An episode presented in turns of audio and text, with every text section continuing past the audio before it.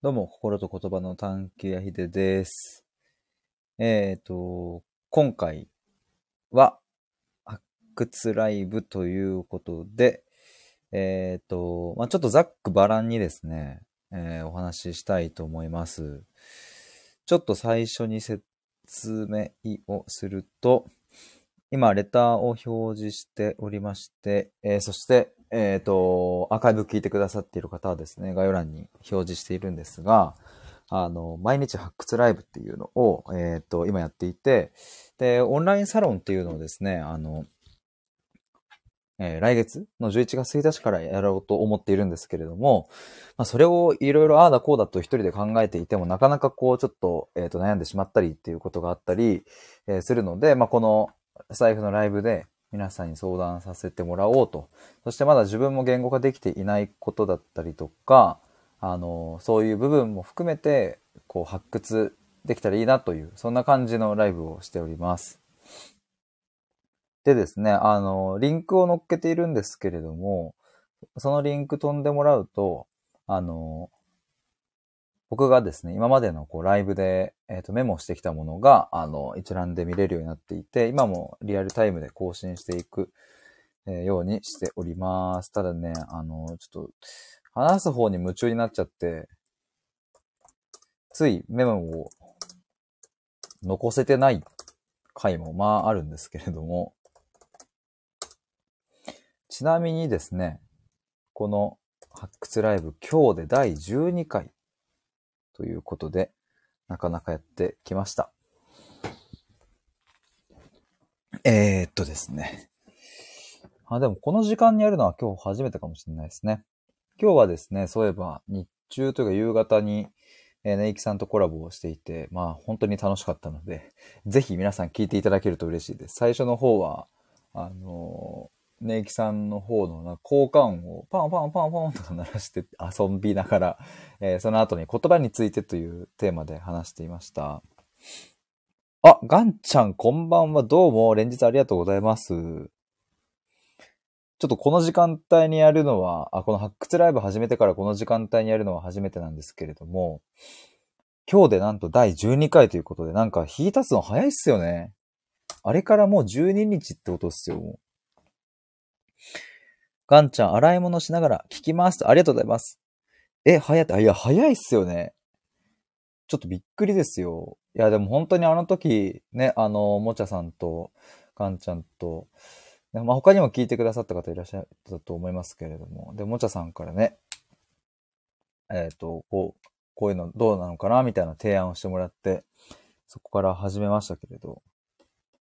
いや、早い。早い早い。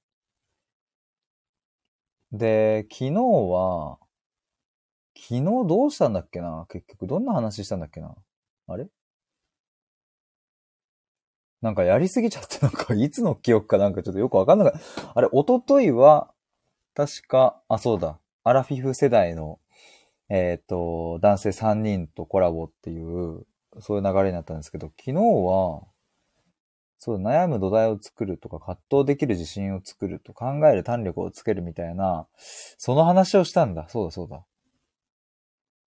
あ、そうだ、思い出した。で、なんかその話の途中でこれなんか僕ちょっとだけメモってるんですけど、一文。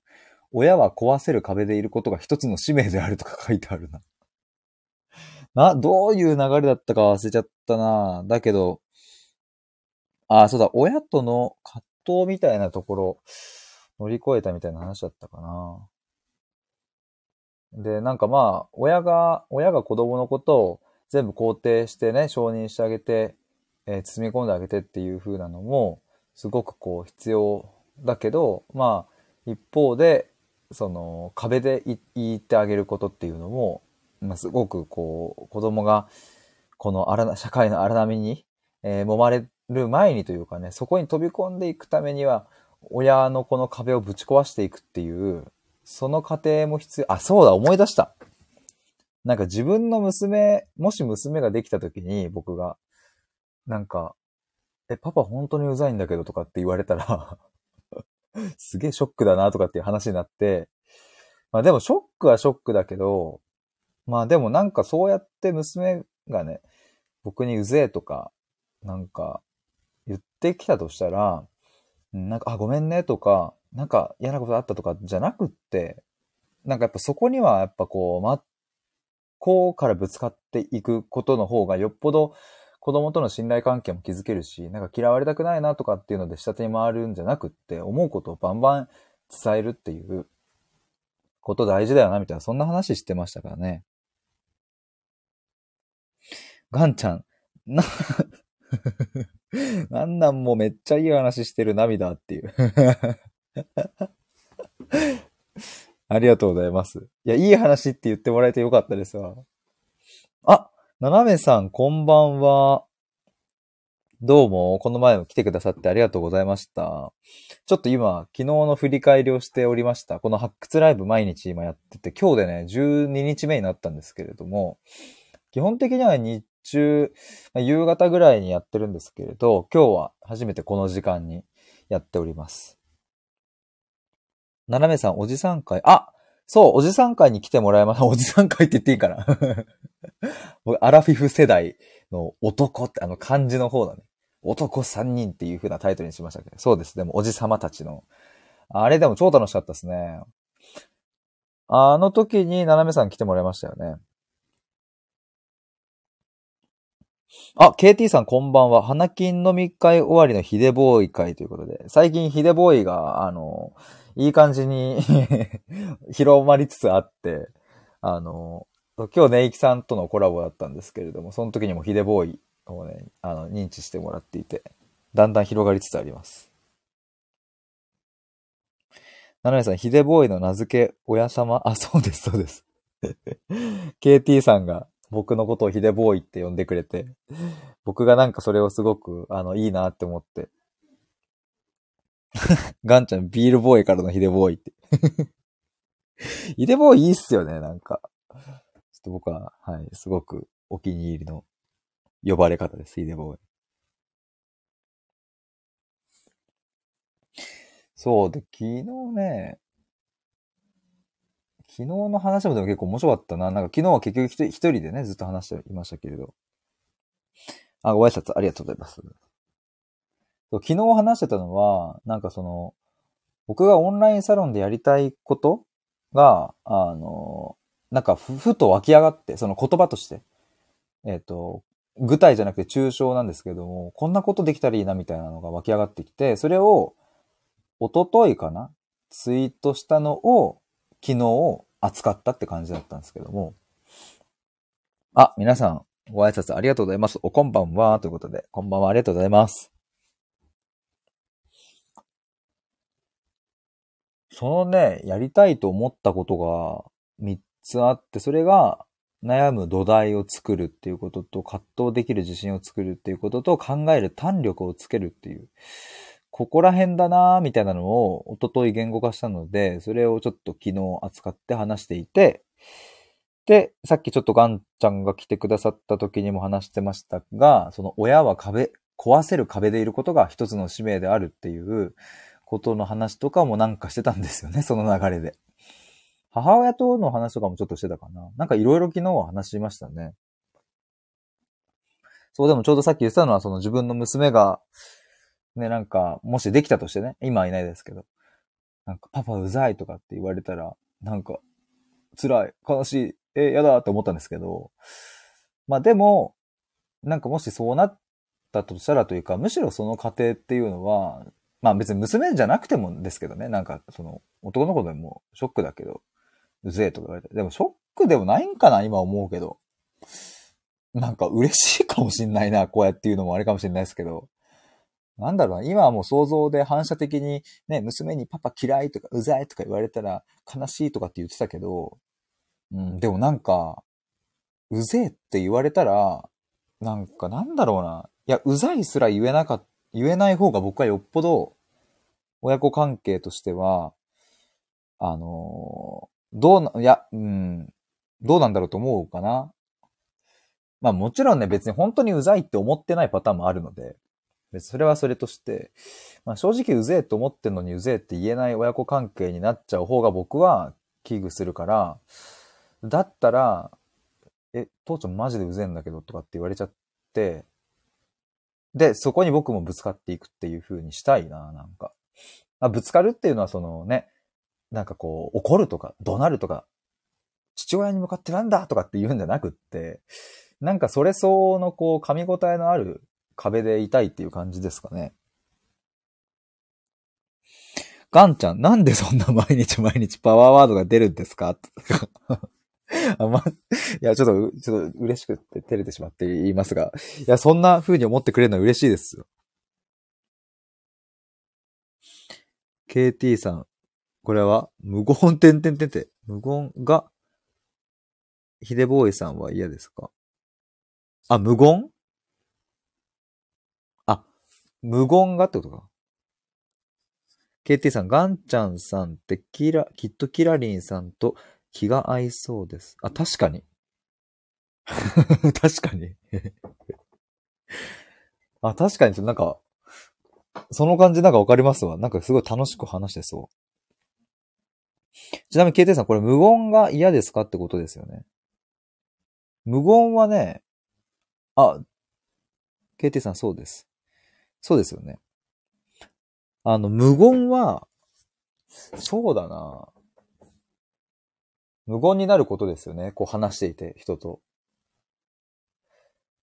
嫌って感覚はないけど、なんとかしなきゃって思うことはある感じがします。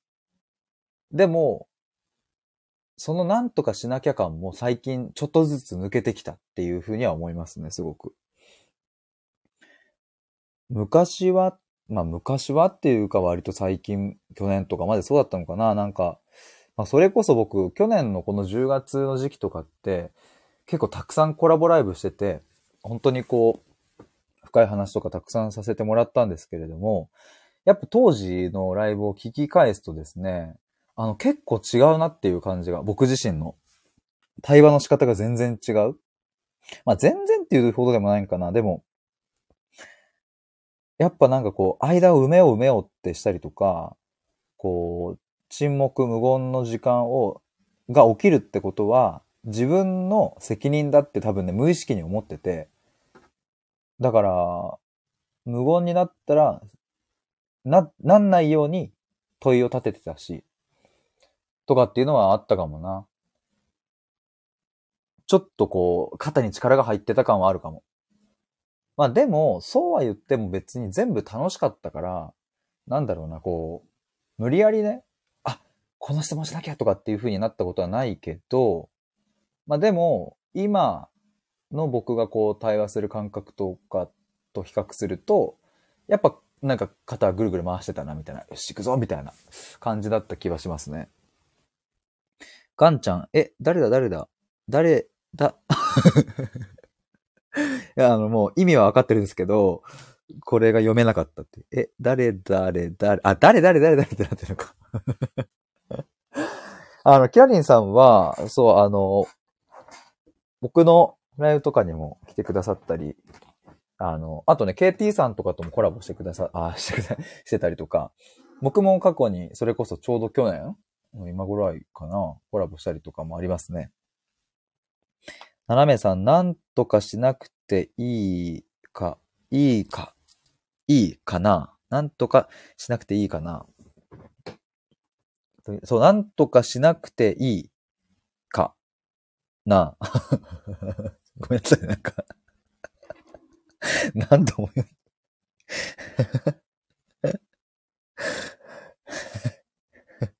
なめさん、無言を埋めなくていいわ。そうそうそう。ガンちゃん、じゃなくて。ナナちゃん日本語面白い、面白いですね。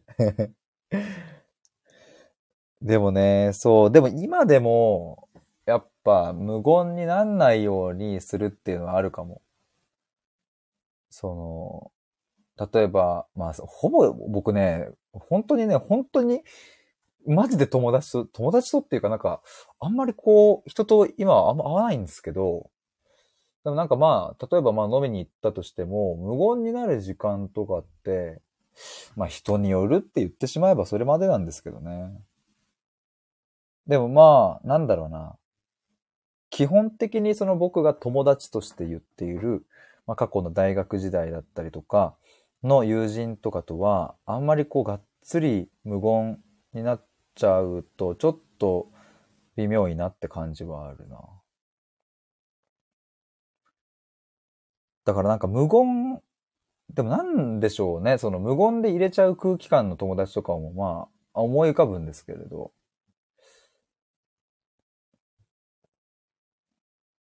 何なんでしょうね、この違いって。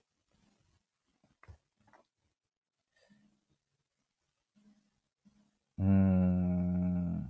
でもまあなんか、僕もちょっとずつ手放すことが、なんかね、その無言でいるっていうのを、こう、そうなんとかしなきゃっていうふうにしなくなってきたから、発見は結構ありますね。あの、発見があるね。2回言った。あの、そう、あの、なんか無言に、例えば対話とか、対話っていうかまあ普通に話してる時に、人と話してる時にも、うん、無言を埋めようとしないで、ちょっとふって、なんかこう、待ってるというか、とりあえずそこに立ち止まってみるみたいな感じでいると、またそこから次の流れがファって生まれたりとかっていうのが、なんか経験としてだんだん詰めてきた感じがするから、うーん。なんかね、怖さみたいなもんはなくなったのかな。斜めさん、勝手にポンポン話題が出る相手と、相手と無言が心地いい相手、二通りある。確かに勝手にポンポンが、あー、確かにな。あ、文鳥さん、こんばんは、お疲れ様です。どうも、どうも、どうも、お疲れ様です。あ、私さん、チワースということで、チワースの輪がオーになる人は僕初めて出会いました。チワース ありがとうございます。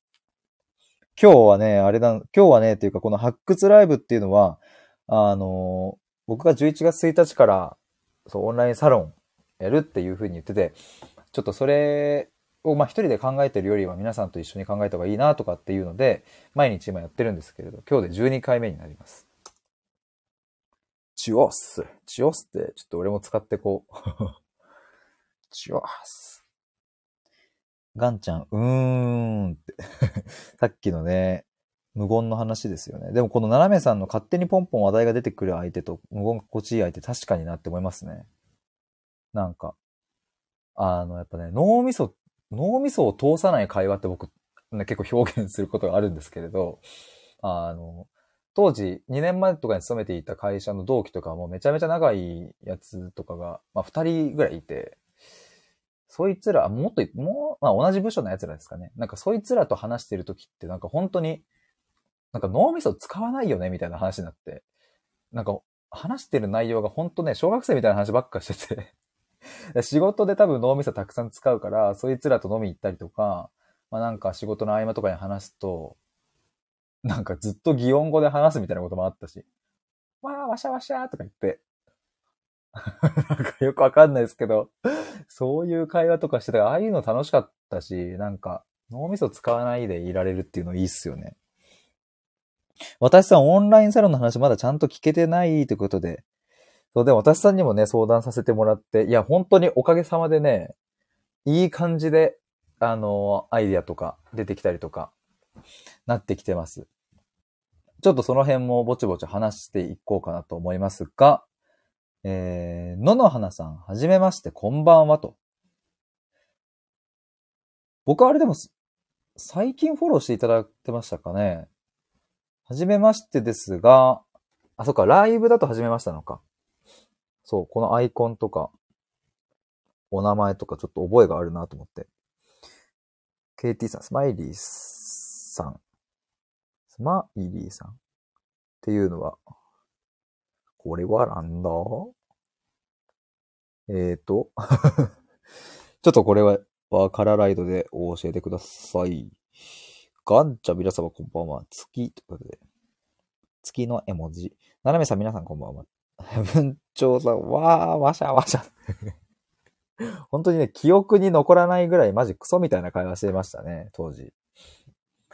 やっぱまあ、いろいろこう、日常の仕事が忙しかったし、本当にこう、目まぐるしく、まあ、毎月のようにね、数字を追いかけるような会社だったので、まあまあそこそこね、残残業という概念もよくわかんなかったけど、大変だったんですけれども、まあなんかそんな時に同期とですね、なんか本当にしょうもない話をして、だからなんか、そいつらにはこう素を見せていたのかもなとかとは思いますね。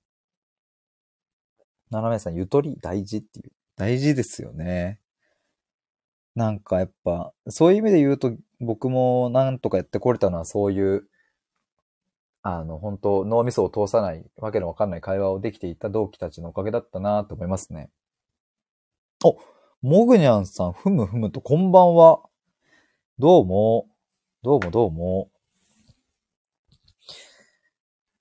ライブで、こう、お久しぶりでしたっけ？そう、ツイッターとかでも見てるから、僕は勝手になんかお久しぶり感はないんですけれども。あれ、前もライブ、なんかね、もうほんとね、去年と比べるとなんかもう記憶のなんかその、なんて言うんですか？キャパなのかな？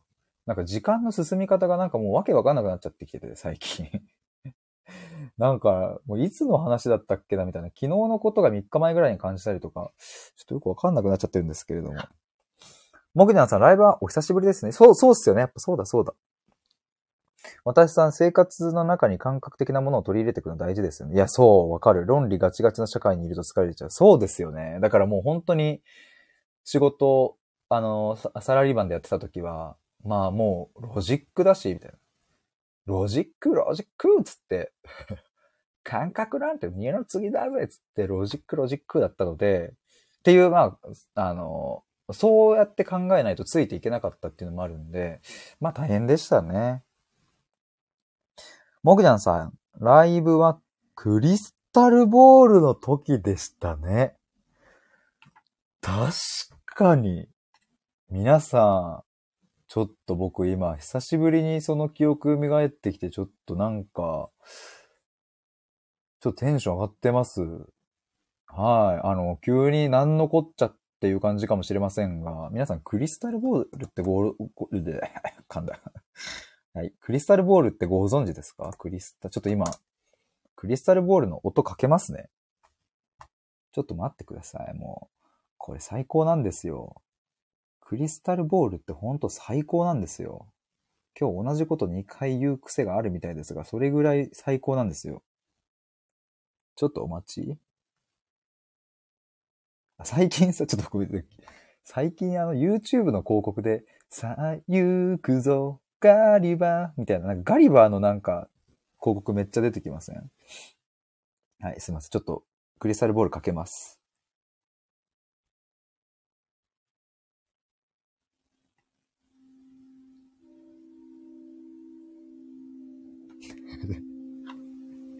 クリスタルボール？ポケモン？アメフト？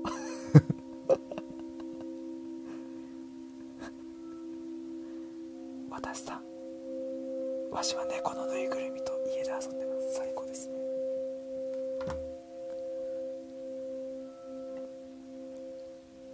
さあ皆さん、目を閉じて、あなたを、この壮大な宇宙の世界いざない。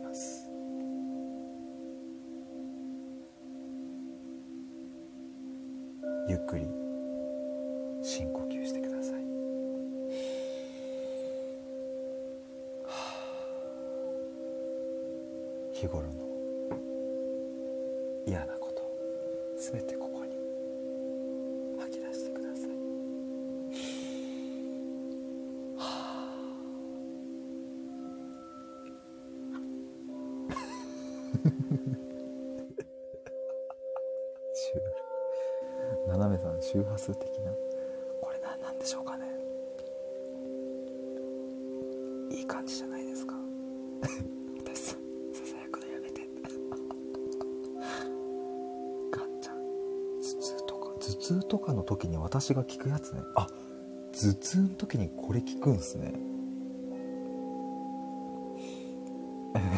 僕にゃんさん、イケボの ASMR 配信みたいだ。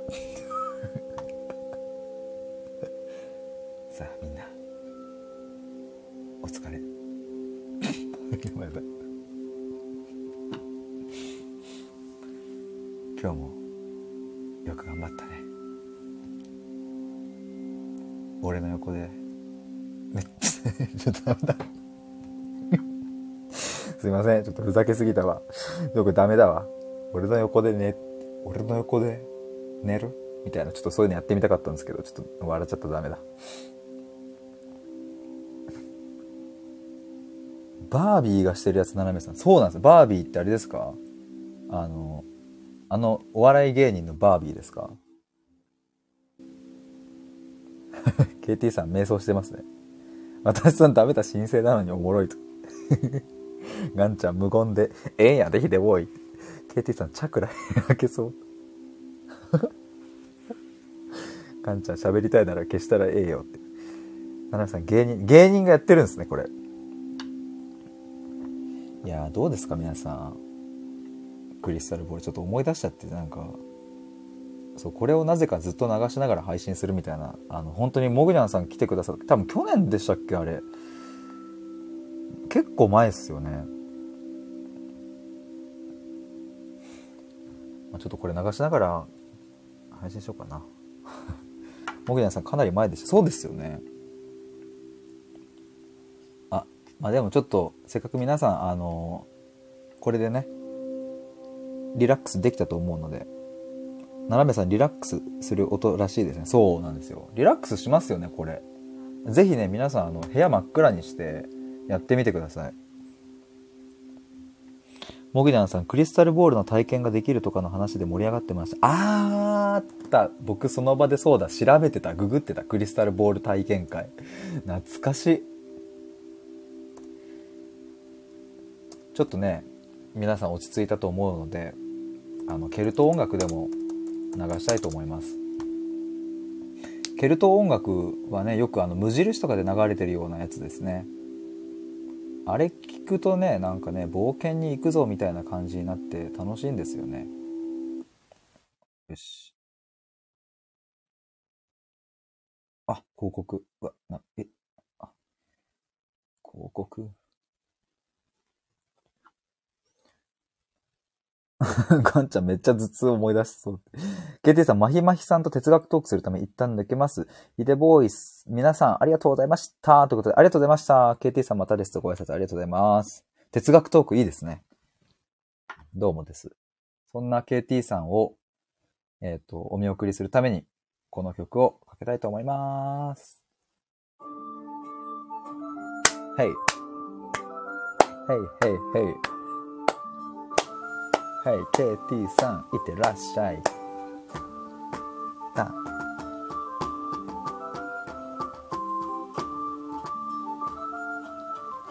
な なめさん民族。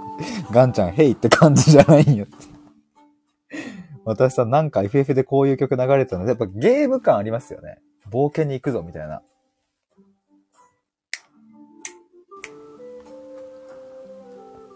なんか、始まりの街みたいな。溢れ出るアドベンチャー感ね、ありますよね。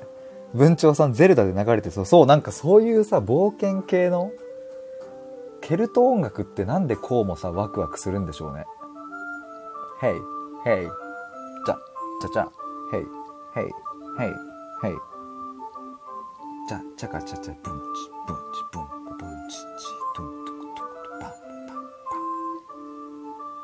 斜めさん、オカリナ。オカリナね、いいっすよね。昔ちょっと吹いてたオカリナ。私さん、住民 A が話しかけてきて、全く同じことを思ってました、今。ピピピピピピピピピピピピピピピみたいなさ、あの、ゲームの、あの、何、効果音的にはさ、その、で、吹き出しがさ、ピピピピピピピピピみたいな。君が勇者かみたいな。この先はかなり険しい道だ。この武器の中からどれか持っていくがいいっつってね。もぎなさん無印でよく流れてるやつ。ね、無印で流れてますよね、これ。こういうの。だから無印ってさ、無印なんだけどさ、その、なんつうの？その、シンプルなんだけど、ちょっとワクワク感ありますよね、なんかね。斜めさん、ボイパって？いう。ボイパ的ななんか、はい。ドンとタカドンドンってなんかやってんの結構好きですよ、僕は。私さん、え、無印こんな感じなんですか？そう、なんかね、無印結構こういうケルト、まあ、これとは違うのかな？あ、でもなんか、ちょっと待ってください。無印良品の店内 BGM をたっぷり12時間っていうチャンネルがありましたので、そちら流したいと思います。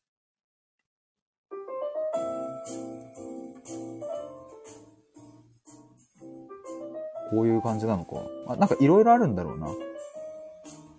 これはケルト音楽って感じじゃないですもん。ちょっと飛ばしてみよう。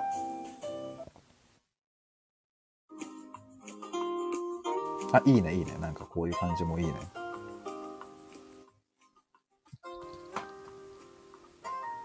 野々花さん。無印同感ですっていう。モギナンさん、無印こういう丁寧な生活っぽい BGM ずっと流れてるイメージ。そうそうそう。私さん喋り方完璧にノーアサイズでできたって。ガンちゃん、無印でこれ流れてたら嫌やって。北欧音楽出すね。あ、北欧音楽ととも言うんですね。モグニャンさん、あれ全然違う。なんかね、僕もイメージしてたのとなんか、ちょっと他のとこ飛ばしてみようか。なんかね、これね、そう、たっぷり12時間だから、その、どこかにあるんでしょうね、ケルト音楽っぽいやつ。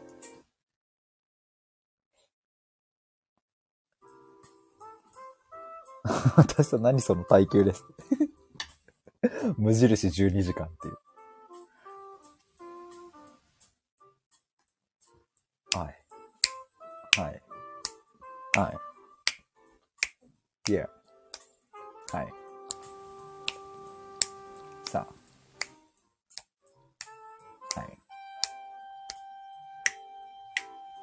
モギニャンさん、こんなおしゃれなバーみたいな感じだったっけ？しっとりしすぎやろって。ね、いや、僕もあんまりこんなイメージじゃなかった気がするんですけどね。まあでもこれあれなんかな？無印をイメージして作ってるっていうだけなんかな？でもやっぱケルト音楽かな。ちょっとケルト音楽、ちょっと別のケルト音楽をかけてみようかな。パーパパーパパパパパラパパパパパパラパパあの、この、さっきかけたケルト音楽をですね、ぜひ皆さん、あの、まあ、東京とかにいたら、あの、代々木公園とかさ、そういうちょっとこう、自然が溢れるところに行って、これをね、爆音で、あの、イヤホンで再生して、なんかね、あの、ちょっと肩を揺らしながら歩くと自分が勇者になれた気分になるので、ぜひおすすめです。さあ。ああ、こういうケルト音楽もあるのね。ああ。モギナさん、リズミカルな民族音楽が延々と流れてるイメージやでっていう。ね、テンポによって違うんすかね、なんか。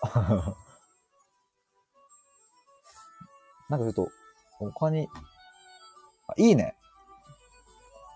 あと、ディズ、ディズニー、ディズニーって僕なかなか言えないです。ディズニーとかもさ、ケルト音楽、味があるとこありますよね。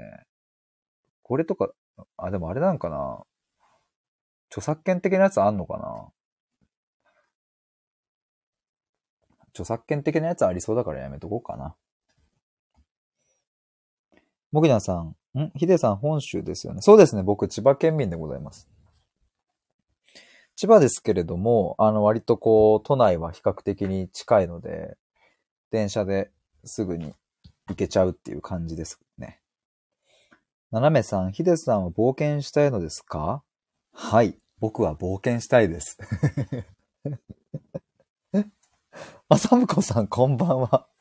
この前はどうもありがとうございました。コラボライブ聞いてくれて。この前何でしたっけ？僕が初めて知ったの。サムコさんから。あ、そう、セブンをセブン入れって略すみたいな話聞いたっすよね。ちなみにあの皆さん、セブンイレブンなんて略しますか？僕はセブンなんですけれども、そのパターンとして、あ、モグニャンさん、セブン。セブンっすよね。あ、サムコさん、フーアちゃんのコラボライブ前半聞きました。あ、マジっすか？ありがとうございます。全然違かったでしょ？っていう そのフーアさんという方と僕この前コラボライブして、したんですけれども、そう、フーアちゃんと1時間半ぐらいかな。でもね、あの、最初の雰囲気と最後の方の雰囲気全然違うく、なんかいい感じに温まってて超楽しかったですね。ガンちゃんセブン。やっぱセブンっすよね。え、待って、サマンコさん、北海道には空豆ないそうですよ。あ、そうなの？北海道にそ空豆ないんですか？テテさんこんばんは、どうも。今ですね、ちょっとなんかあの、発掘ライブ、そのオンラインサロンとかと全然関係ない話してるんですけど、今。北海道に空豆ないんですね。いや、僕はあの、そうそう、これ何の話かっていうとですね、その、ふわさんと、あの、コラボしてる時に、あの、そう、サムコさん来てくださって、で、こう、好きな食べ物何みたいな話になったんですよ。で、僕はもう本当に何の迷いもなく空豆って答えたんですよね。もう空豆大好きすぎてもう、もう頭が狂うほど空豆大好きなんですけど、っていう話から、なんかそうそう、北海道の にはなんかそう、空豆、そう、北海道に住んでてみたいな、そんな話を中でもしてましたね。もぐやんさん。ずっと夢踏みへ。タンタランタントントロントロトン。Daydream very but don't let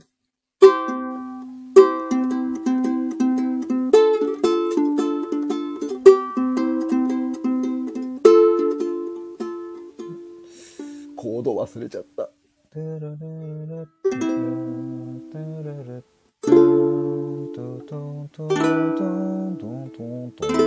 違うわ。ちょっとコードを覚えてきます。えっ、ー、と、サムコさん、じゃない、モグニャンさん、そら豆確かにないかも。ないんだ。サムコさん、北海道そら豆って検索すると食べないって出てくる。モグニャンさん、岩手にいた時よく食べた。あ、ええー、岩手。はいはいはい。サラメさん、頭が狂うほど空豆。いや頭が狂うほど空豆です、僕。あの、これ前サムコさんが来てくれた時にもお教えしたんですけれども、僕はあの、テザリングのあの、スマホでね、あの Wi-Fi をこうパソコンにつなぐときのテザリングのパスワードはね、空豆なんです。S-O-R-A-M-A、M-E か。だから僕と会った時にはぜひですね、空豆っていうパスワードを入れてもらえると Wi-Fi がつながります。えっ、ー、と、もぎなさん、デイドリームか。そう。デイドリームビリーバーですね。あれいいっすよね。テテさん、懐かしい。懐かしい。やっぱそ、そっか、世代ですもんね。い、今、い、岩、ん？岩間の？今、これいつも迷うんだよな。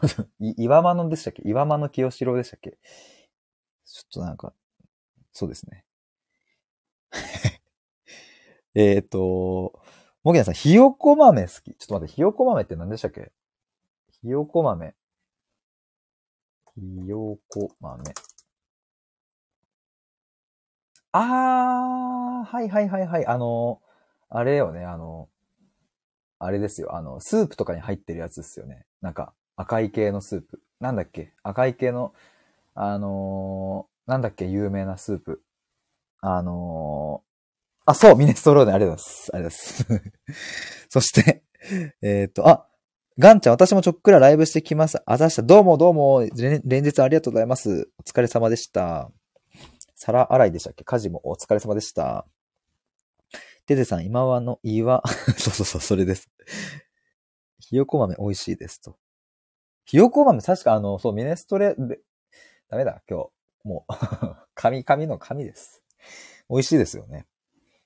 今和ので合ってるんですね。今和の清志郎ですね。もぐにゃんさん、形かわいいよね。あの、今僕画像検索してしてるんですけど、そう。なんか、あの、ポケモンの石つぶてみたいですね。なんかゴツゴツしてて かわいい、なんか。あの、アンタッチャブルザキヤマの顎みたいな 形をしてる豆もありますわ ちょっとひよこ豆み、ひよこみたいな豆。ちょっと硬いやつ。サネコさん。あ、さ、サネコさんだってもうダメだね。ミネストローネとサムコさんが混ざってサネコさんだって。なんかもう ダメだ。もうテレさん、ピヨピヨ。サムコさん、それは可愛いのかっていう石つぶて場面。モケナさん、確かにケツアゴって豆に似てる。あのくぼみっていう。豆アゴ。いや、似てますよね。いや、今僕、ひよこ豆検索したらもうなんか、ザキヤマって出てきたんですよ、頭の中に。ケツアゴ豆ですね。いやー、なんかこの空気感ちょっと懐かしいというか、僕はあの、最近、その、なんかね、自分でこう発信したいこと、それこそこう、オンラインサロンやりますみたいな話とか、いろいろそういう話が中心になってたので、なんか去年とかって本当クソみたいな話をする割合も結構ね、なんかあったんですけども、もうそういう時間も超大好きだから、って思ってたら、そう気づかぬうちにこういうこと話すのなんかそういえばなくなってたなと思ってすごい楽しいっすね。ケツアゴ豆食べたくないって。確かに。ひよこ豆見たらザキヤマ思い出しちゃう。ザキヤマ僕大好きっすわ。ザキヤマが来るってやつ。もうあれ何回見ても面白い。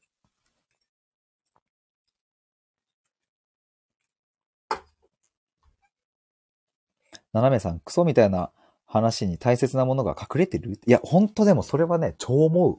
マジで。本当に思う。クソみたいな話してる時の方が実は結構アイデアが出たりするみたいなことも結構あるっすね。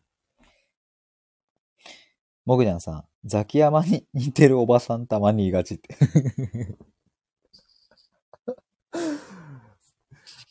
あのー、いつだっけなあのね、いや、あれ大学生の時かな。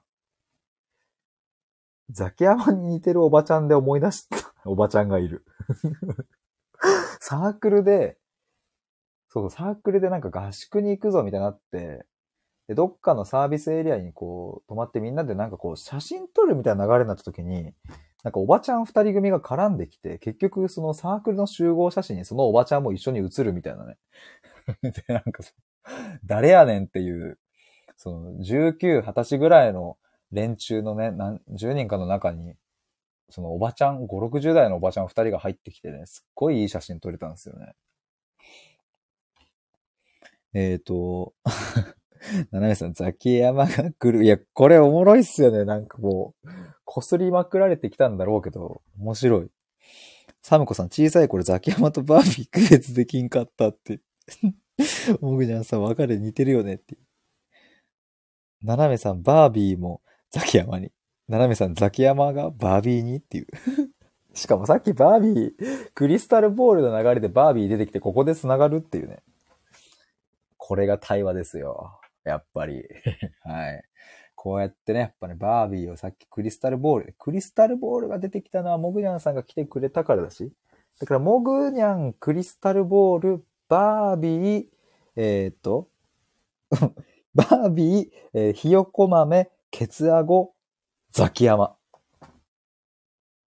ななみさん、伏線回収。これえぐいっすね。今日のこれ。これやばいっすよ、皆さん。今、奇跡の瞬間に立ち会ってますよ。この回収はね、やっぱね、もう二度と生まれないんでね。これが皆さん対話です。はい。考えるとはこういうことです。対話とはこういうことなんです。わかりますか？皆さん。ぜひこれをもうね、何回も聞いて復習してほしいですね。これを。僕じゃんさん、ザキヤマを抽象化するとひよこまみになるっていう。サムコさん、最初のバービー危険かったっていう。最初ね、あの、そうそう。そう、モグジャンさんがね、めっちゃ前に僕のライブに来てくれた時に、クリスタルボールっていうなんかヒーリングみたいな、そういう音楽というかね、ワーン、ボワーン、みたいな、なんかそういうのがあるんですけれども、そうそう、それを流してたよね、みたいな話からね、お笑い芸人のバービーもそれを聞いてる、みたいな話になってるみたいな。今日は何の話をしようとしていたんでしょうかね、僕はね、一体。何なんでしょうかね。なんだろうな。なんでだろう。なんだろうな。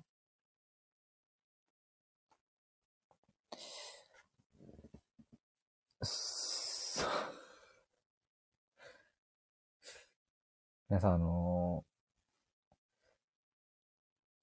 ー、なんか、あ、ななめさん、ありがとうございます。そうなんですよ。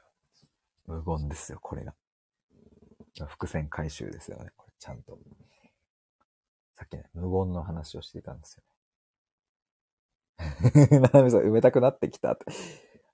ちょっと埋めたくなってきてますよ、もう今、すでに。やっぱしかもね、こう、リアクションも見れないしさ、やっぱね。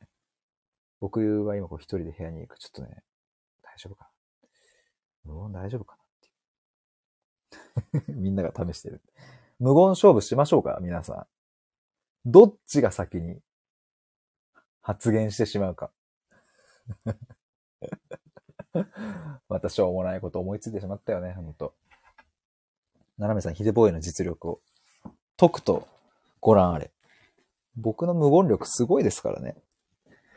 無言力って結構大事ですね。なんか今思ったけど。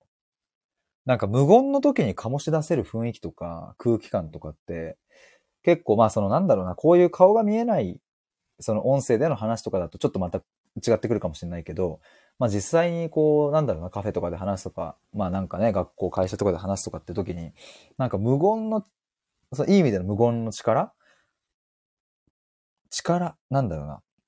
無言で入れる空気感を醸し出す力って言った方がいいのか。なんかそういうのなんか安心感持って出てる人とかいますもんね、なんか。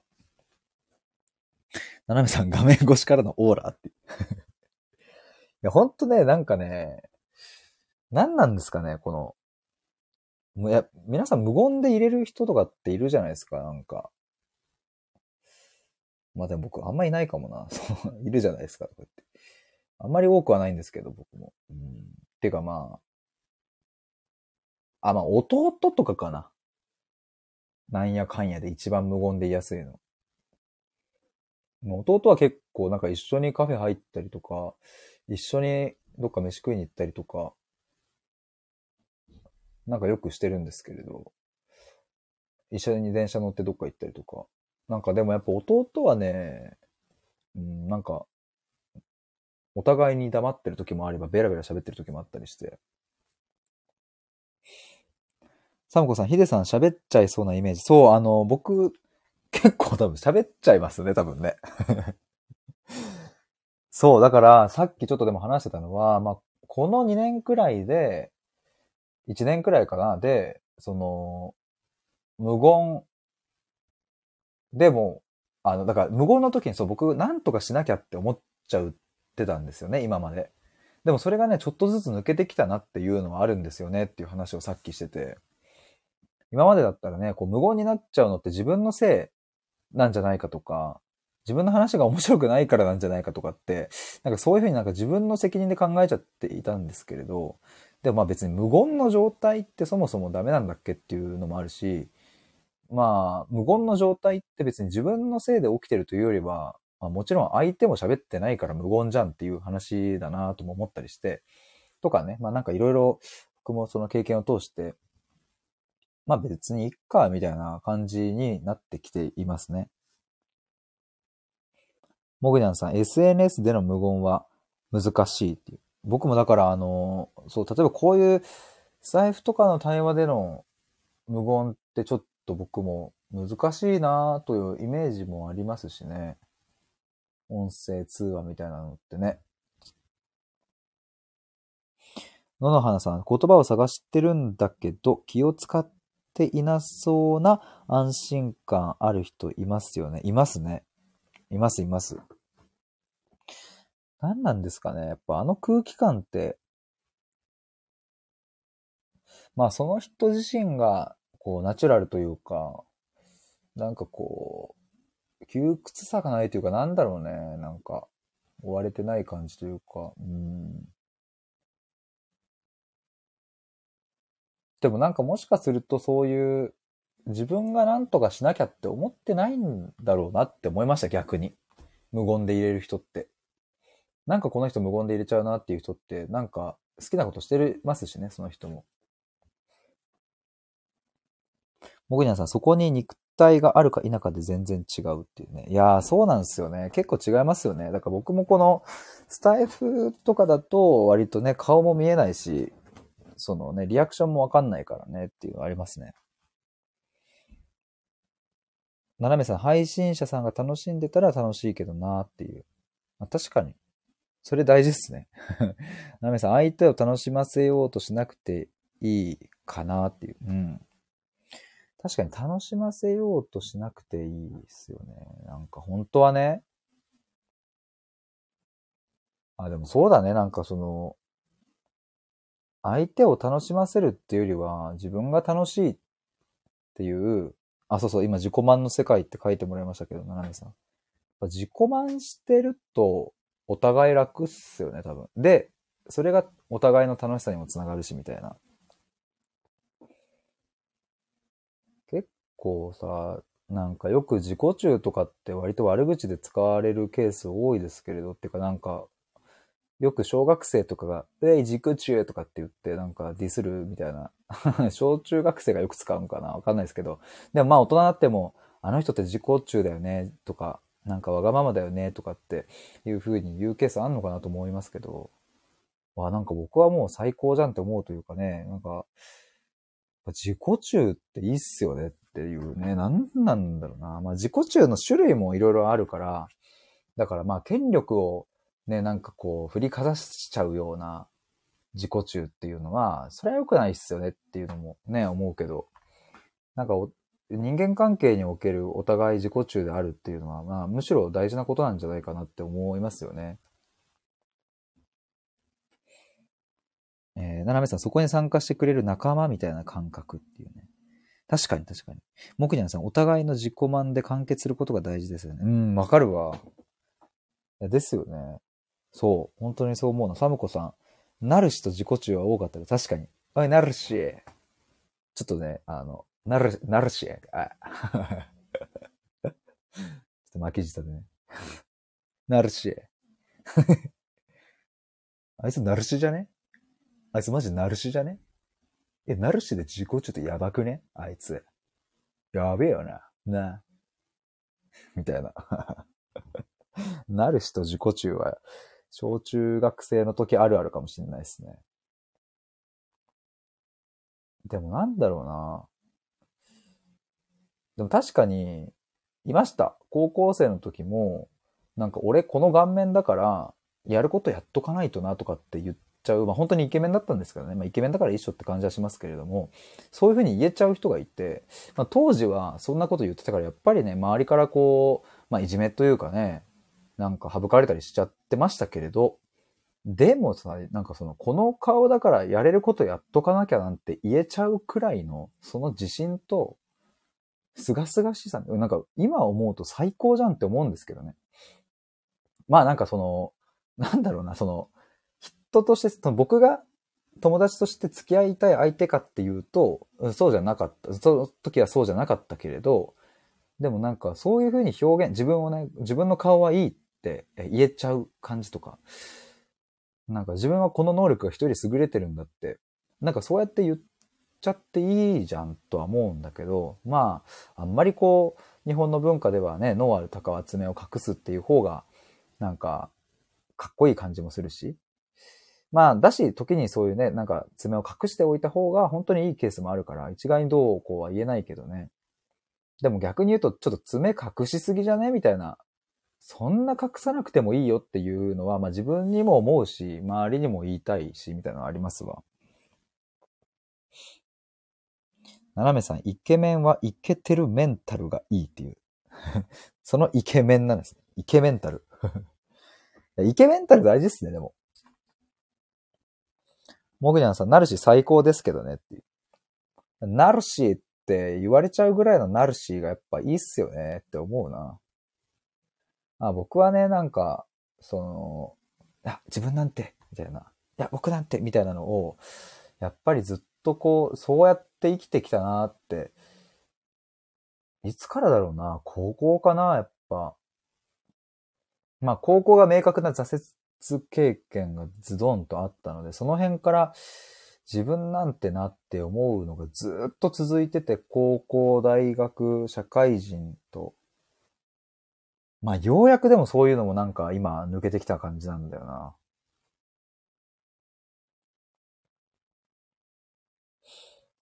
もぐやんさん、私も超なるしですね。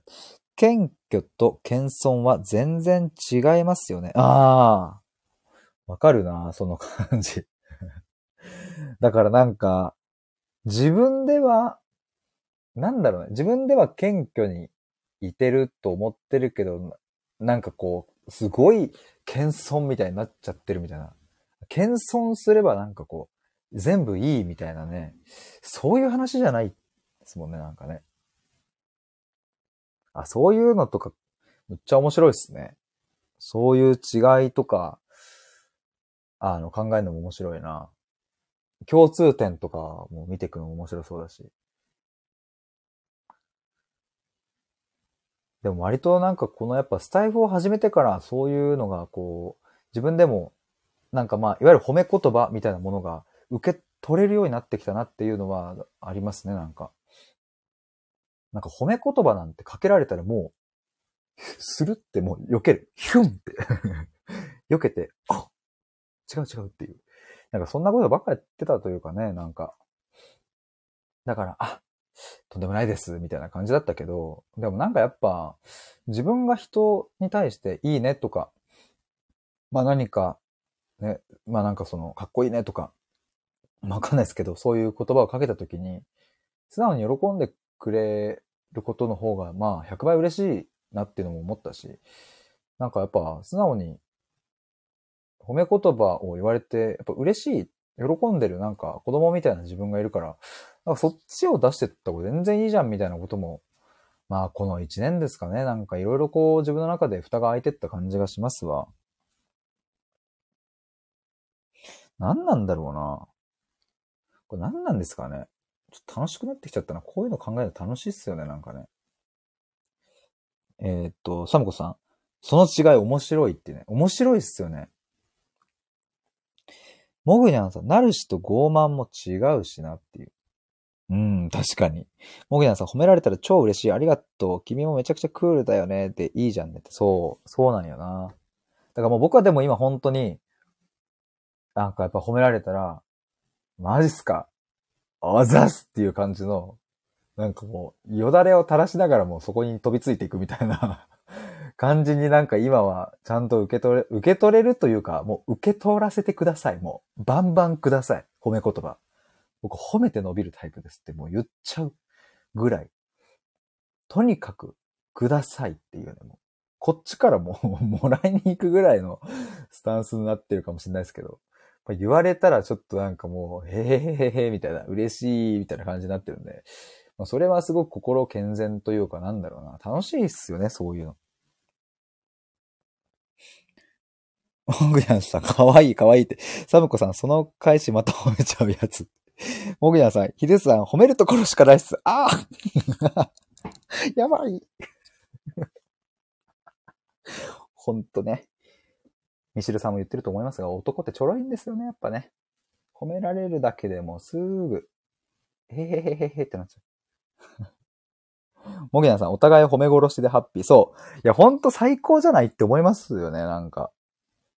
お互いに褒め殺してさ、なんか、え？みたいな。マジ？みたいな。でも、いや、君もだよみたいな。え？本当に？とかって言って。あ、マジ？え？ってこれ。二人でそんな感じで盛り上がってたら最高っすよね、なんか。なんかでも、そういう人を周りにいてくれたらいいなって思うわ。モゲナさん、超ハッピーな世界。いや、ほんとね。だからなんか、なんだろうね、まあその、今は昔に比べて叱ってくれる人が少なくなったっていうのも言うし、確かに、そういう、まあ叱ってくれるみたいなの大事なのかもしれないけど、そこがなんかちょっとずれてって、なんか、なんか否定みたいな感じのね、言葉になってくると違うし、でもなんかもうそもそもそういう言葉もいらねえんじゃねえかっても思ったりしてね、その叱るとか。うん。まあなんかいつか気づくと思うしな、みたいな。まあ親子関係とかだとね、なんかちょっとその辺は変わんのかなとかとも思うけど、どうなんだろうな。ななめさん、けなすより褒めるの方がいい。ね。もぐやんさん、私も日常からめちゃくちゃ褒めます。ね。ねって。ななめさん、叱るとけなすの違い。確かに叱るって何なんでしょうね。いや、僕自分がさ、子供とかいないからさ、なんかこう明確に、で、今後輩とかもいるわけじゃないし、なんか明確に叱る対象みたいなのが、叱る対象っていうか、まあそう、なんつうの、まあまあそういう相手がいないんですよ。だからまあなんかよくわかんないですけれども、どうなんだろうな、なんかその、叱るっていうのが、まあ、俗に言うというか、世で言う、こう、怒るとかね、そういう意味合いが強いとすれば、しつけみたいなものが強いとすれば、なんか僕はあんまりそれは、どうなのっていうのは思いますわ。なんか、しない、僕は多分しないんじゃないかなというか。でもなんかまあそれが、あ、でもそうだな。でも例えば子供が、うーんと、そうだな。どんな例かな。自分を大切にしない瞬間とかがあったら叱るかもしれない。なんか。だから、うん、それはあるかな。でも、それも叱るっつうのもなんかわかんないな。どんな言葉、うん。あ、でも、斜めさん書いてくれてるけど、根底に愛があれば叱られても平気。うん、相手を思ったらそうなんですよね。もぐやさん、叱るのと正すのじゃ全然違うっていう。ね。なんかこういう言葉の定義とか、みんなでこう、話したりとか対話したり、こういうのもサロンの中でやりたいっすね、すごく。なんかこれってやっぱりこの言葉の定義を考え、決めることがやっぱ重要なのではなくってね、自分がその言葉に対してどう感じるのかとか、まあ、そもそもね、叱るって必要とかっていうふうに考えたりとかって、そこにつながってくるから、なんかこういうのってすごくこう、豊かになっていくに、とても必要な過程な気がするんですよね、なんかね。うん。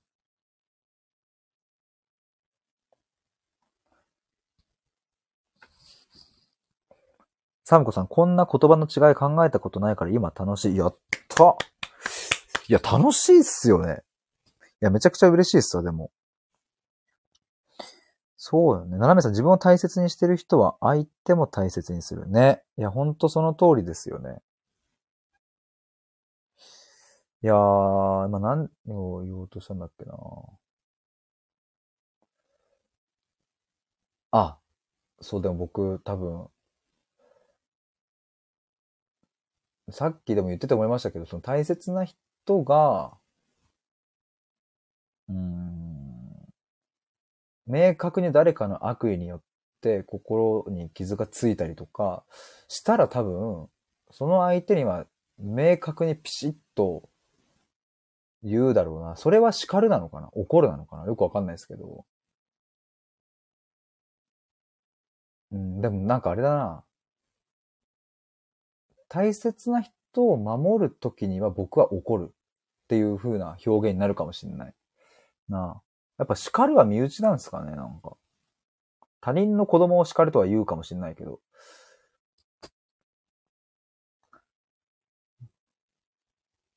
そうだな。だから、怒るのは、まあ感情として子供に怒ったりするのはあるんだろうけど、まあそういう行為としてなんかこうね、怒鳴ったりとか、うんしつけたりみたいな、ね、きつくしつけたりみたいな、そういう怒りは子供には向けないなって思いますね。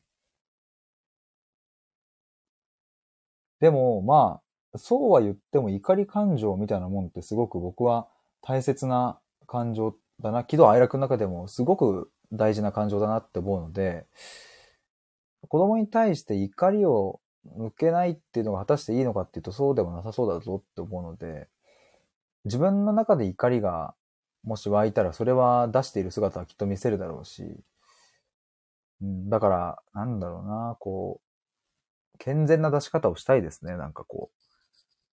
やっぱ大声上げるとかも最悪だなと思うので、そういうのは絶対しないしな。暴力なんて持ってのほかですしね。モグニャンさん、指針になるくらいのスタンスでいいと思うんだよなっていう。うん。めっちゃわかるっすわ。いや、本当にそうだな。ななめさん、怒りの中に悲しみがあったりするかな。そうですよね。そうそうそうそう。だから怒りっていうのはね、やっぱ、出さないっていうのはね、ちょっとね、ってなりますよね。なんかね、その、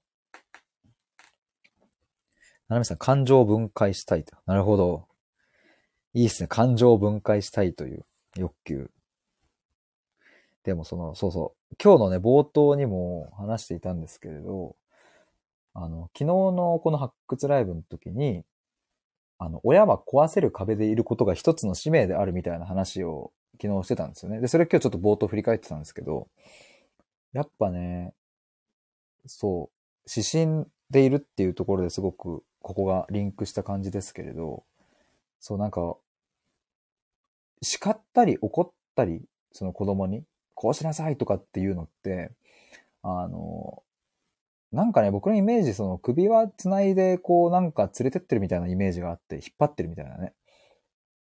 こう、なんか動物のペットみたいな感じで、そういう感じがするんですけれど、ただ本当の大人の親の役割っていうのは、こう引っ張っていったりとかいうことではなく、まあ目の前にちゃんといい意味で立ちはだかるっていう、うん、これから子供が、うん、高校生、大学生なのか社会人なのかでこう成人していってっていう、その段階で必ずぶつかるであろう壁は、まあ何個も何個もあるわけだから、その前に親が壊せる壁でいてくれることっていうのは、まあすごい大事だなって思ったりして、まあこれが結構、まあ子供がいない、結婚もしていない僕が今思うことですね。これ子供ができてからこの配信をちょっと将来の僕に聞かせたいですね、なんか。もぐちゃんさん、子供とはいえ一人の人間として多様性を尊重したいですね。ね。そうなんですよね。だからね、そこがね、なかなかできない人が多いなって、そのいろんな人と対話をするとね、なんかいろいろこう親の話とか聞くと、なるほどなできてないよなって思うし、まあ自分もね、どうなるかわかんないのでね、なかなか偉そうなことも言えませんけれど、でもちゃんとそうだな。だからなんかでも、今出てきたな、なんかその親のやっぱ使命みたいなもんは、ちょっと今これメモしとこう。一応ですね、このレターのリンクの中に入っレターの中に入ってリンク飛んでもらうとですね、今までのちょっとこの発掘ライブのメモを書いているんですけれども、親の使命としては、まず一つはその、壊せる壁でいること。もう一つは、背中をちょっと押すことかな。あと、いつでも帰って来れること。うーん。壊せる壁でいる。背中をそっと押すこと。いつでも帰ってこれる。万が一、万が一があった時には、秒速で助けに行く。こ、こんくらい？こんな感じで親いてくれたらいいんじゃないかなって思うな。モグダンさん、育てたら全然感覚違うんでしょうね。うん、それは思いますね、僕も。いざね。いざそうなったら。全然変わってくると思うので、ぜひこの収録を将来の僕に届けたいですね。モグニャンさん、当事者にならないと全部机上の空論ですよね、結局ってね。そうそう。でも本当にやっぱこういう場所があるから、なんだろうな。今それをできてるっていうのは僕すごくこう、ありがたいなと思うし、まあ今までもこうコラボする中でも、すでにこう父親、母親の方ともコラボして、こう子供の話とかも聞かせてもらったりとかもしたので、その結婚もする前に子育てのことについてこんなに考えられてよかったなっていうのは、だこの場所があって本当によかったなって今思いますわ。あと、親の使命なんか僕今言っちゃってるからね。壊せる壁でいるとか、背中をそっと押すとか。そんなことを、まあ、あのね、自分もまだ経験はしてない中でも、こうやって言語化できて、うん。まあきっと将来の自分にちゃんとこの言葉届くだろうなって思いましたわ。これ大事だな、ほんと。うん。サムコさん、そのメモ、親でびっくり。あ、マジっすか？本当に？壊せる壁でいること？背中をそっと押すこと？いつでも帰ってこれること？万が一があった時には秒速で助けに行くこと？おあ、マジっすか？最高じゃないですか？いいっすね、なんか。やっぱでもこの万が一があった時には秒速で助けに行く。あ、でもあと今もう一個出てきたわ。じっくり待ってくれること。待ってくれること。あじっくり待っていてくれること。これ超大事だわ。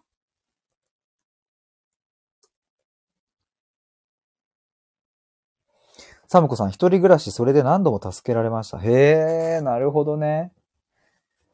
じゃあもう、ある種、サムコさんは、そういう意味ではさ、子供側の、それを経験しているから、ね、今、その、まだ、特にね、結婚とかじゃなかったとしても、こう、よりこう、イメージが湧きますよね、きっとね。それで言うと、僕の親は、あの、まあ、あの、結論大好きですが、大嫌いな部分も、まあ、その母親とかにもありましたし、父親にも、ね、父親もまだ生きてますけど、えっ、と、父親にも大好きな部分と大嫌いな部分はありますし、でもなんかまあ、そういうのをこうひっくるめてみても、やっぱ、なんで嫌いだったのかなって思うと、全然壊せる壁でもなかったし、背中をそっとしてくれることもそんなになかったし、なんかこう、いつでも帰っ、いつでも帰ってこれるっていう意味は、まあ、精神的にっていう意味合いが強いですかね。もう、それも強い。精神的にも帰ってこれる場所だったかというとそうでもなかったし、じっくり待っていてくれたかというとそうでもなかったし、万が一があった時には助けてくれたか、ここはそうかなっていうくらいかな。でもまあ、そういう思いがあるから、まあ逆の発想が出てくるのかなとも思いますけれど。まあでも今はですね、去年母親に対して、まあちょうどでも母親が亡くなる4ヶ月前でしたけれど、あの、本当にさっき言ってた怒り感情？そうそう、なんかまた繋がりますね。怒り感情もぶちまけて、その後ちゃんと悲しみもセットでやってきましたけれど、そういうのを全部言い切って対話していったから、もう今母親に対して何か恨みなんてものは1ミリもないし嫌い、まあ嫌いはあるけど、それがこう嫌な過去とかなんてものは全くないし、母親に怒りは向かなくなったし、まあそれは父親に対しても同じだし、まあそうなったから、まあ結局、この親のもとに生まれて、まあよかったかなっていうふうに今はなってるんですけどね。まあでも大変は大変でだったなっていう感じですわ。テテさん、子供を見て育ってて腹が立つのは自分を見ているようだから、みたいな感覚になるほどね。それはありそうだな。もぐにゃんさん、ヒデさんの収録で待つことの重要さめちゃくちゃ考えさせられましたよ。マジっすか？本当に？まあまあ前の収録でしたっけ？嬉しいっすわ。本当に？え、ちょっと聞き返してみよう、この後。ありがとうございます。サムコさん、イメージ湧くからこそ私には親できないし、やりたくないって思っちゃった。なるほどね。逆にね。ああ、なるほど。確かにそういうことはそうだな。あるよな。テテさん、サムコさん、でも子供は親を育てるよって確かにな。自分も親になれるかどうかで言うと、慣れてないまま 11年親してますっていう。もげなさん、そこまで親との葛藤があった中で、ヒデさんのような人格になるのめちゃくちゃ不思議ですっていう。確かになんかどう、何なんだろうな。いやでも、何が、でもほんとね、あ、もげなさん、ヒデさんは親以外にめちゃくちゃ影響を受けたとか学んだ人っているんですか？そうですね。めちゃくちゃ影響を受けたのは、ちょっと待って、遡りたいな。いたかな？幼稚園、小学、高校かな？割と、どぎつい影響を受けたのは高校の野球部。まあ野球部から受けたとも言えるし、まあ監督っすね。全然いい影響じゃないですけど、もう最悪だったな、今思うと。な全然しなくてよかったかなとも思うけど、まあでもやっぱその経験をしたから、あの、なんだろうな。奥深くまで探求するとか考えるとかっていうのができてるんだろうなと思うと、まあ結論してよかったのかも、みたいな。高校の時の監督はまあ強烈だったし、まあ今の時代だったらもう本当に SNS アップされて結構一発アウトみたいなことはまあありましたよ、いろいろっていう。なかなか汚い、汚いというかね、なんというかそういう話もあるし、まあ、うん。高校かな高校と、あとは、大学、でも大学時代に付き合った彼女とかは割と影響を受けたかもな。なんか。すごくこう、本当に素で入れたので、やっぱその感覚とかもそうだし、うん。まあ、あとね、なんかそうだ。言葉でちゃんと伝えるっていうのを、その当時付き合っていった彼女を通して学んでいったな、僕は。だからまあ、それこそ、去年、母親に対して怒りをぶちまけたのも、まあ、20、当時 5, 5歳、4歳、わかんないな。まあ、25、6年生きてきて初めての経験だったんですよね。そこまで言い切ったのって。だからまあ、大学生の頃とかも、うん、なんか本音みたいなものってやっぱ全然言えなかったし、だから最初こう、付き合ってた彼女にも、なんか、どう思ってるのみたいなのとかめっちゃ聞かれたし、だから今思うとね、なんか本当に言葉下手だったし、申し訳なかったなって思うんですけれど、でもやっぱ、まあ2年ぐらい、弱ぐらい付き合って、その時に、ああ、こうやって言葉にしていくって大事なんだっていうのをちゃんと学んだ。それは、あの、ポジティブな可愛いねっていうその一言だったりもそうだし、うん、逆にこれが嫌だ、嫌い、うざいみたいな、そっち側のこともそうだし、やっぱそういうのをまず、まずそこでできたっていうのはできかかったかな。テテさん、親との精神的葛藤はあったなという。親を夜な夜な殺してやろうと思ったことあるよ。ほう、親もいつか殺されるかもって思ってたって奥さんに話してた。へえ、それはなかなかのあれですね。葛藤がありましたね。でもそう、僕も先日ちょっと言いましたけれど、去年母親にね、その、怒りをぶちまけた時には、あの、もう死んでしまえって確か僕も思ったっすね。もう、死んでも何も悲しまないって。で、まあ、当時親はもう、余命1年はとっくに超えてたので、かなり体調悪かったし、でね、僕がね、本当にね、そのブチギレ大祭りをかまして、その10日後ぐらいだったっけな、医者からもうあと1ヶ月ですとかって言われちゃって、どうすんのよと思って、このまんま、僕はずっと怒りに身を任せたまんまじゃいられないし、みたいな。え、1ヶ月から2ヶ月マジかみたいな。でもそんなぐらいの母親に対してもう死んでしまえってブチ切れた当日とかは思っていましたね、なんかね。モグジャンさん、ヒデさんの恋愛観知りたい。マジっすか？僕なんか恋愛トークとか超ノリノリで話しちゃいたい。恋愛の話とかめっちゃ好きなんですよ。他の人の恋愛とかも超聞きたいし、やっぱ恋愛の話ってなんか尽きないっすよね。楽しいですよね。サムコさん、えー、ヒデさんからその言葉が出てくるのびっくり。あ、でも言ってよかっただとしたら。めちゃくちゃ言ってよかったっすわ。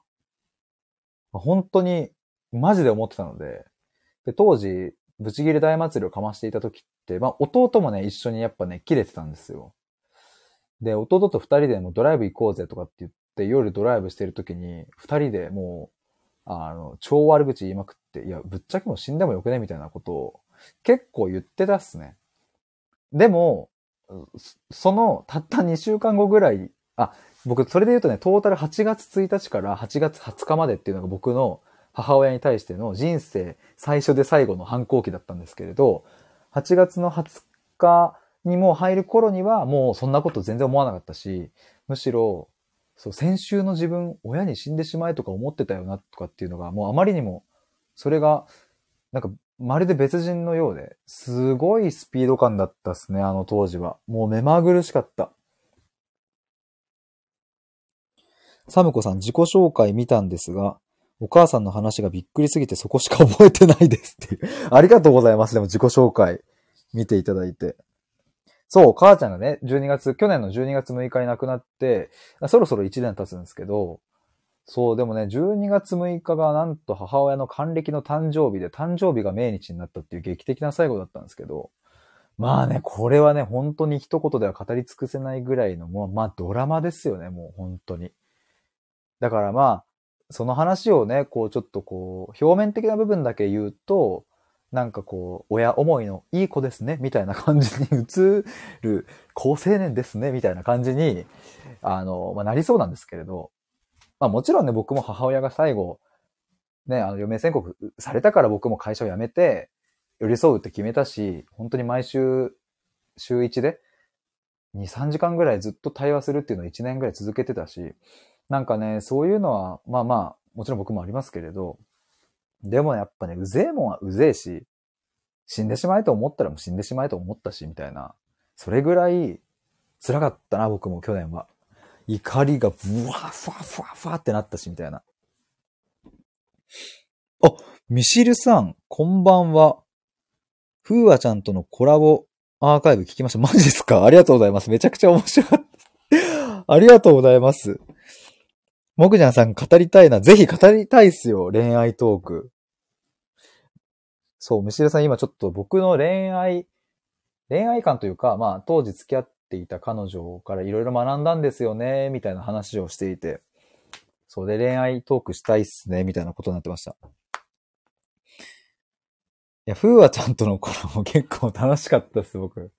てか前半と後半全然違う感じになってった、そのもう、あの1時間半で変わってったその流れとかも超楽しかったですし。そしてなんかまさかの本500冊も読んでいるという衝撃の事実を聞きまして、やっぱすげえだって思いましたね。サムコさん、高青年じゃないヒデさんの話も聞きたい。僕結構ね、そのミシルさんと、あの、ライブ、あの、コラボした時に、そう、なんかその闇の話になったんですよね、確か。で、すごくこう、ヒネさんが、だからキラキラして見えるんすよね、みたいな、そんなようなことを言ってもらって、闇ってなんかあります？みたいな。で、その時はなんか明確にこう、僕も出てこなかったんですけど、でもなんかこうして、あの、話してみると、やっぱいろいろあるなとか、まあ、親、その、がん患者、がんの親に対して死んでしまえって思うって結構悩みだし、しかも僕はあの、その、去年の反抗期だった時に、あの、あ、そうだ、その、母親に対して怒りをバーってぶちまけた、その次の日の朝、夢の中で母親をもうバコンバコンに蹴り飛ばして、ゴミ箱の方にもうバンバン前蹴りで押しつぶして、で、次の瞬間、死ねっつって叫んで、実際に叫び声で僕起きたんですよ、朝。やばいっすね、なんか。夢の中でバコバコに蹴り倒してさ、前蹴りや前蹴り。前蹴りってちょっといかつくないですか？で、ちゃんと死ねって大声で叫んで、部屋中に響き当たってその言葉で僕は目覚めるっていう。もうほんと最悪の目覚めでしたね、あの時。ミシルさん、フーワちゃんとあんなに上手にコミュニケーション取れるのヒデさんくらいです。フーワちゃんね、独特な、あ、でもそれこそ今日話した、あの、無言、間みたいなところがね、確かに。フーワちゃん面白かった。なんか、いろいろこう、聞いていくと、いろんな話が出てきて、面白かったですわ。サムコさん、モグニャンさんの彼氏になる人どんなんか気になる？モグニャンさん、実はですね、別れたんですよ。かっこ、爆弾発言、ドカーン。サムコさん、えー、今度詳しく話しますわ、っていう。えー、あ、彼氏になる人っていうか、まあ、彼氏だったってことなんですね。モグニャンさんの。なるほど。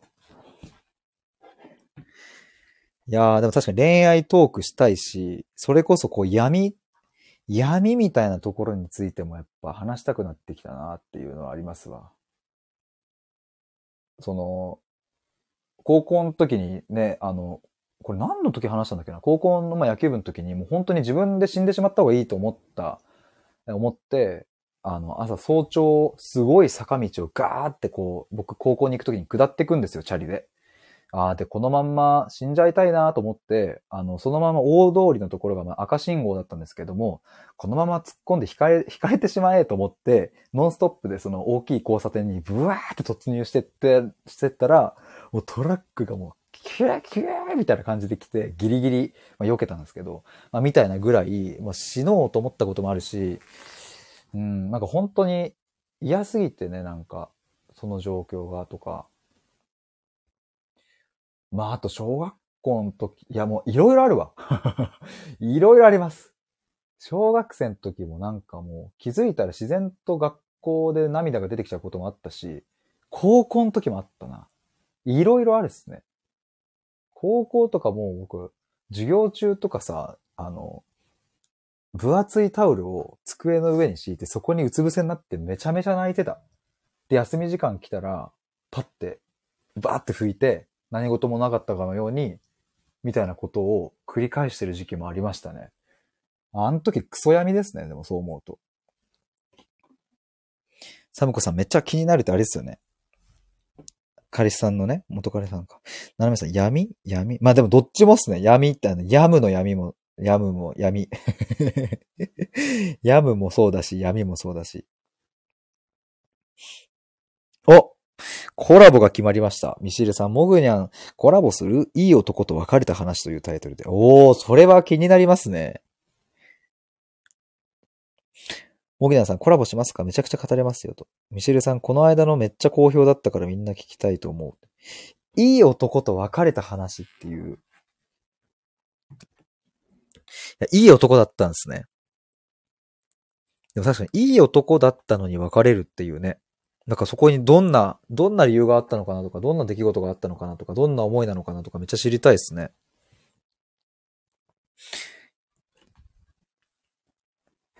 おお、ここで、ミシルさんとの、モグヤンさんとのコラボが決まるというね。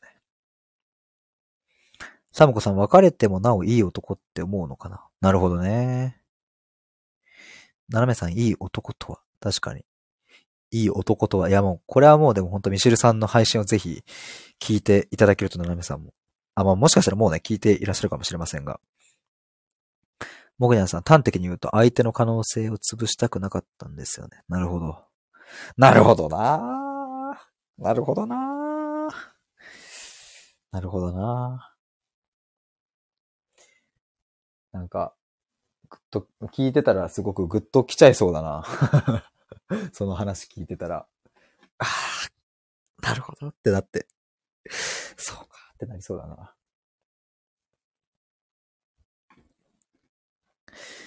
いや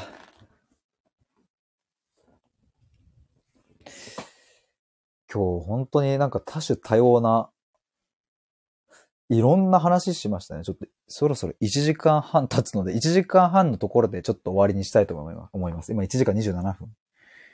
ななめさん、相手の可能性を潰してしまうのは悲しい。うんね、これすごいわかりますよ、僕も。やっぱ、好きだし、うん、好きだからこそ、相手が、その人が、本当にその人らしく生きててほしいなって願うからこそ、それが自分と付き合うことによって、そうじゃない方向性に行ってしまっていることが分かったら、やっぱ辛いけどその選択は取るな、あ、まあ、これ僕が勝手にね、あの、話してるので、モグジャンさんの話とはまた違うと思いますけれど、ちょっと想像すると、まあ、もしも僕もね、そういうことがあったら、なーっていう感じですね。サムコさん、好きな人の可能性潰したくないのわかるって。ね。そうですよね。いやー。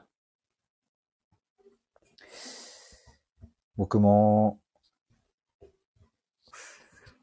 どうなるんだろうな 今、27歳ですけれど、どう、どうなってくんだろうな、なんか。まあ、結婚はしたいと思うし、子供も欲しいとは思うんですけれど、昨日か一昨日も話したように別にこう絶対とかは思わないのでね、なんか。えー、もぐにゃんさん久しぶりにライブ来れてめちゃくちゃ楽しかったです。ということでありがとうございました。本当にね、もう久しぶりに話せてよかったですよ。クリスタルボールライブから時を経てまたクリスタルボールで。もう、モグニャンさんが来てくれたらもうクリスタルボールが流れる流れになりそうだな。えっと、あ、ヒロバンクシーさん、3分前でも入れてよかったですって。どうもどうも、そう、ちょうど、はい、1時間半のところで切ろうと思っていたので、でもありがとうございます。いい男になっていく間違いないと。ヒロバンクシーさん、画像あれですね、変えたんですね、アイコン。もくじゃんさん、まだまだヒデさんを深掘りしたいです。ぜひ深掘りしてください。本当にお願いします。あの、本当にね、やっぱ、こう僕もね、こう質問、まあ質問すること大好きだし、問いを立てて深掘りすること大好きだからがゆえに、えー、もうめちゃめちゃ聞きまくっちゃって結局、もう1時間なり2時間なりも聞いて終わることもあるし、とか、まああともう一個の理由で、その自分がなんかこう、話すよりも聞いてる方が結構楽だったりするので、そうやって今まで生きてきちゃってますけれど、うん、でもやっぱ、だからこそこう聞いてくれるっていうのはすごく嬉しい。深掘りしてくれるめちゃくちゃ嬉しいので、ぜひまた深掘りしてください。本当になんか僕もまだ出していないそういう闇の部分とか、なんかそういうのもひっくるめてどんどんもっとこう出せるようにしていきたいなとも思いますね。おということで、1時間半経ったので、終わりにしたいと思います。じゃあ、終わりぽいメロディーで終わりにします。終わりっぽいメロディーではないな。いきまーす。